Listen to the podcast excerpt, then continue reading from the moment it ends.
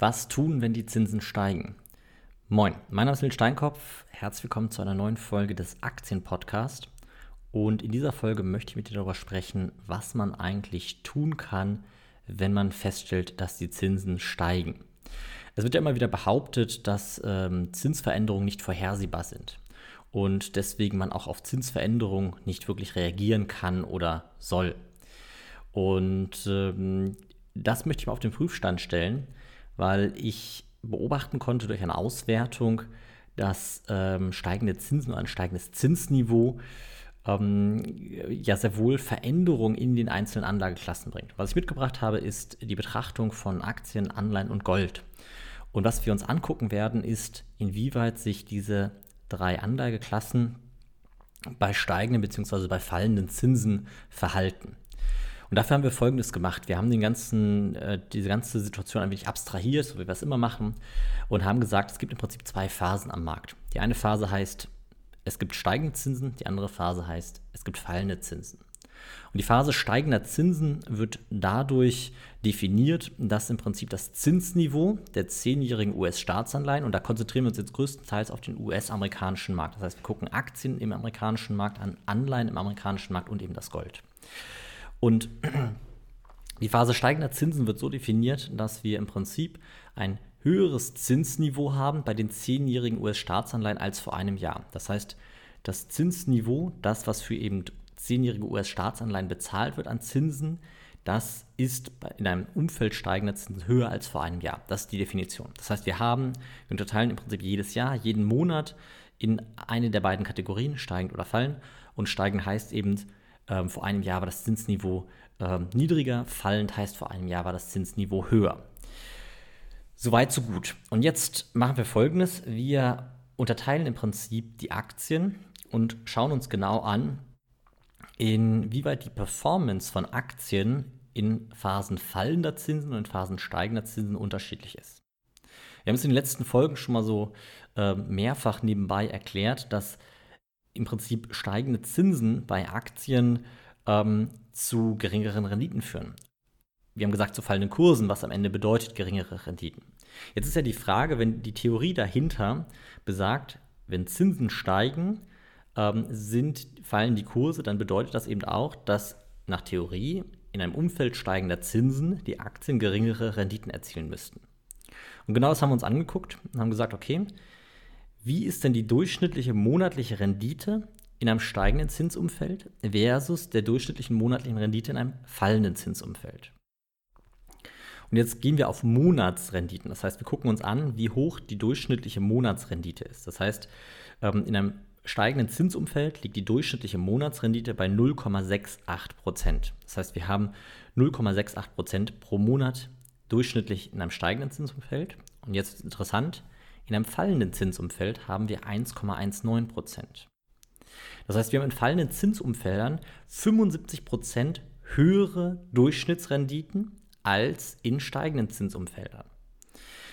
Das Blöde daran ist, dass der eigentliche Gegenspieler, der, der immer sonst so gerne genutzt wird, die Anleihe, mh, an der äh, in der Situation keine Alternative bietet, weil bei der Anleihe sieht das ganz ähnlich aus, na, auch von der Theorie her wieder müsste es so sein, dass bei steigenden Zinsen die Anleihenpreise fallen. Und genau das können wir auch beobachten. In einem Umfeld steigender Zinsen haben Anleihen eine durchschnittliche Rendite, jetzt reden wir über 10-jährige US-Staatsanleihen wieder, haben wir eine durchschnittliche Rendite von 0,42% versus in fallenden Zinsumfeldern von 0,74%. Das heißt, auch da haben wir knapp 76 Prozent höhere Renditen in fallenden Zinsumfeldern, also höhere monatliche Renditen in, Zahlen, in fallenden Zinsumfeldern. Genau wie bei den Aktien, da sind es 75 Prozent höhere Renditen gewesen. Und das ist erstmal eine wunderschöne Bestätigung dafür, dass einerseits der Markt nicht besonders effizient ist. Also natürlich hat er eine gewisse Effizienz, aber hier sieht man wieder, wie ineffizient er eigentlich unterm Strich ist, weil theoretisch müsste er ähm, das Zinsniveau ähm, direkt einpreisen. Wird aber nicht gemacht. Es passiert nicht am Markt und dadurch können wir eben beobachten, dass wir einfach sagen können, okay, wenn die Zinsen letztes Jahr höher waren als heute, dann ist es wahrscheinlich, dass die Aktien schlechtere Renditen bringen, als wenn die Zinsen ähm, niedriger waren als vor einem Jahr. so.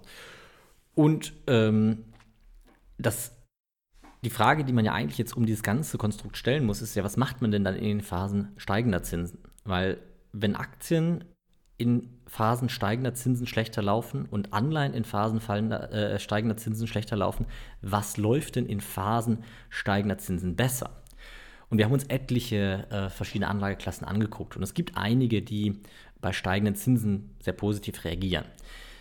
Da möchte ich an der Stelle aber gar nicht zu tief drauf eingehen, sondern ich möchte einfach den Klassiker mal angucken. Und der Klassiker ist Gold. Der Klassiker ähm, in jeder Phase fallender Märkte, in jeder Phase von Unsicherheit und Zinsen sind ein, äh, ein Faktor der Unsicherheit, ähm, ist Gold irgendwie so das Erste, was man betrachtet. Und das Interessante ist, wenn wir Gold jetzt in diesem Szenario betrachten, dann finden wir auch dort wieder eine Bestätigung für diese Theorie, nämlich in Phasen steigender Zinsen liefert Gold 0,98% also knapp 1% pro Monat. In Phasen fallender Zinsen liefert Gold 0,65% äh, pro Monat. Das heißt, äh, 0,65, ähm, sprich 33% weniger Rendite in den Phasen fallender Zinsen oder mit anderen Worten 50% mehr Rendite in Phasen steigender Zinsen. Und diese Betrachtung ist im Prinzip eine Betrachtung, die ja sehr naheliegend eine Strategie ent entwickeln lässt. Ne? Also weil der Gedanke, den wir da ja haben, ist, okay, dann Mensch, wenn das so ist, wenn wir sauber trennen können und sagen können, in den Phasen steigender Zinsen haben wir immer Probleme im Aktien- und Anleihenmarkt, aber beim Gold, da scheint es in den Phasen ein bisschen besser zu laufen, dann wählen wir das so aus, dass wir Anfangs des Anfang des Monats schauen, wie ist das Zinsniveau der, der 10-jährigen US-Staatsanleihen? Ist dieses Zinsniveau höher als vor einem Jahr? Dann investieren wir ins Gold. Ist das Zinsniveau niedriger als vor einem Jahr? Dann investieren wir in die Aktien. Und das ist sehr interessant, weil dieser Ansatz an Strategie unterm Strich knapp 12% Rendite liefert. Das ist ein sehr einfacher Ansatz und ein Ansatz, der ja mit der Theorie sehr schön im Einklang ist. Ähm, der SP liefert in der gleichen Zeit knapp ein Prozent weniger. Das heißt, wir haben unterm Strich ähm, über 50 Jahre jetzt betrachtet, also das Ganze, auch die ganze Analyse, die wir hier gemacht haben, ist ähm, über die letzten 50 Jahre betrachtet. Und wir haben über die letzten 50 Jahre betrachtet eben knapp durchschnittlich ein Prozent mehr Rendite mit diesem Ansatz als ähm, wenn wir quasi einfach nur passiv im, im SP 500 investiert gewesen wären. Das Interessante, dadurch kommt natürlich auch ein, eine höhere Rendite zustande. Unterm Strich ähm, über die 50 Jahre eine Verdreihundertfachung vor Steuern. Ähm, und im SP 500 wären das nur eine Verzweihundertfachung. Also wir haben knapp über diese 50 Jahre knapp 50 Prozent mehr Rendite. Und ähm, das Schöne an dieser ganzen Sache ist, dass sie ja überhaupt gar nicht entwickelt wurde oder betrachtet wurde, um eine Strategie darauf aufzubauen, sondern erstmal um zu gucken, wie sich die Anlageklassen verhalten. Das, das, die Ableitung dieser Strategie sehr nahe liegt, ist natürlich logisch, aber ähm, es ist quasi auf einer anderen Basis entstanden. Und das ist eigentlich mal schön zu sehen. Ähm, zudem muss man an der Stelle noch eine Sache erwähnen. Nämlich wird das Zinsniveau der zehnjährigen US-Anleihen ja maßgeblich durch die Leitzinsen ähm, kontrolliert oder beeinflusst, sage ich jetzt mal. Und ähm, wenn man jetzt einen Gedanken mehr geht und wirklich eine vernünftige Strategie aufbauen will, dann würde man sich wahrscheinlich erstmal den ausschlaggebenden Grund für das, die Veränderung des Zinsniveaus angucken. Und zwar die Veränderung des Leitzinses. Und das könnte man als nächstes machen. Wahrscheinlich würde das sogar noch bessere Ergebnisse erzielen. Ich habe es jetzt in diesem Fall noch nicht gemacht. Ähm, aber wahrscheinlich würde eine Betrachtung der Leitzinsen der amerikanischen Zentralbank und auch die Frage danach, wurden sie erhöht, ja oder nein, ähm, zu noch interessanteren Ergebnissen führen gerade, äh, führen gerade mit dem Wechsel zwischen den Anleihen bzw. Aktien und dem Gold. Ne? Also das, das wäre ein Ansatz, wo man das weiterentwickeln kann. Ansonsten sollte das nur ein kleiner Einblick sein und eine Antwort auf die Frage, was tun in, in, in, in Umfeld von steigenden Zinsen und ich glaube, die Antwort, ähm, dass man zumindest kurzfristig ins Gold gehen kann, ist eine Antwort, die an der Stelle zumindest erstmal nach diesen Ergebnissen recht plausibel ähm, als Lösung genannt werden kann. Ne? Ähm, es gibt sicher noch andere Lösungen. Ich weiß auch, dass es andere Anlageklassen gibt, die ähm, in den Phasen steigender Zinsen sehr gut funktionieren. Es gibt auch andere Faktoren, die man noch berücksichtigen muss, weil nicht nur Zinsen sind relevant, sondern ähm, es ist eben auch entscheidend, ähm, inwieweit die Inflation damit reinspielt. Also es, es, ist zu einfach gedacht, jetzt am Ende eine Ein-Faktor-Strategie zu machen, also nur auf die Zinsen zu gucken und dementsprechend den Markt zu unterteilen und ähm, in steigende äh, äh quasi ähm, die Anlageklasse nach den Zinsen auszuwählen. Trotzdem ist das eine Erkenntnis, die man auf jeden Fall mal verarbeiten darf. Das heißt, man sollte mal wirklich verinnerlichen, dass äh, das Umfeld steigender Zinsen kein besonders gutes für Aktien und Anleihen ist. Das Umfeld ähm, fallender Zinsen dahingegen sehr positiv sich aus, auf Aktien und Anleihen auswirkt. Und an der Stelle möchte ich nochmal einen Impuls geben, nämlich wenn man sich einfach mal das, die Zinskurve anguckt, also wie das Zinsniveau der letzten 10, 20, 30, 40, 50 Jahre oder aber auch über die letzten 100 Jahre war, dann stellt man sehr schnell fest, dass ähm, wir im Prinzip ein Hoch an Zinsen in den 80er Jahren hatten und seitdem sind die Zinsen am Fallen.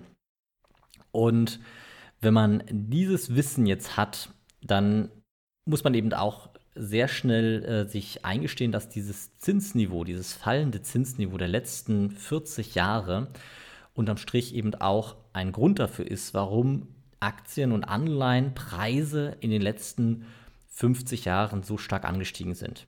Und ähm, die Erkenntnis sollte man mitnehmen, weil was eben auch klar ist, dass das Zinsniveau nicht nochmal um eben 10 Prozentpunkte fallen kann, weil wir sind an einem Zinsniveau, wo es eigentlich nicht mehr viel tiefer geht, ähm, weil spätestens, wenn man äh, starke Negativzinsen aufweist, hat man eben ganz andere Effekte im Markt, die man, ähm, die man berücksichtigen muss. Und dann wird es ähm, immer schwieriger, sage ich mal, die, die normalen Marktmechanismen ähm, aufrechtzuerhalten. Ne? Deswegen kann es gut sein, dass das Zinsniveau langsam ansteigt und einem langsam ansteigenden Zinsniveau, was ja immer wieder in Schüben, in Phasen quasi äh, passieren wird, ähm, wird es immer wieder Phasen geben, in denen man vielleicht seine, ähm, sein, sein Vermögen in eine Anlageklasse umschichten muss, die von steigenden Zinsen profitiert. Und da kann das Gold zumindest zeitweise die Lösung sein. Gut, jetzt genug zu dem Thema. Ich hoffe, dir hat die Folge gefallen. Äh, ich freue mich natürlich wie immer über eine 5-Sterne-Bewertung bei iTunes oder bei Spotify. Also falls du das noch nicht für diesen Podcast abgegeben hast, gerne abgeben. Ansonsten abonniere diesen Podcast und wir hören uns in der nächsten Folge. Bis dahin, ciao.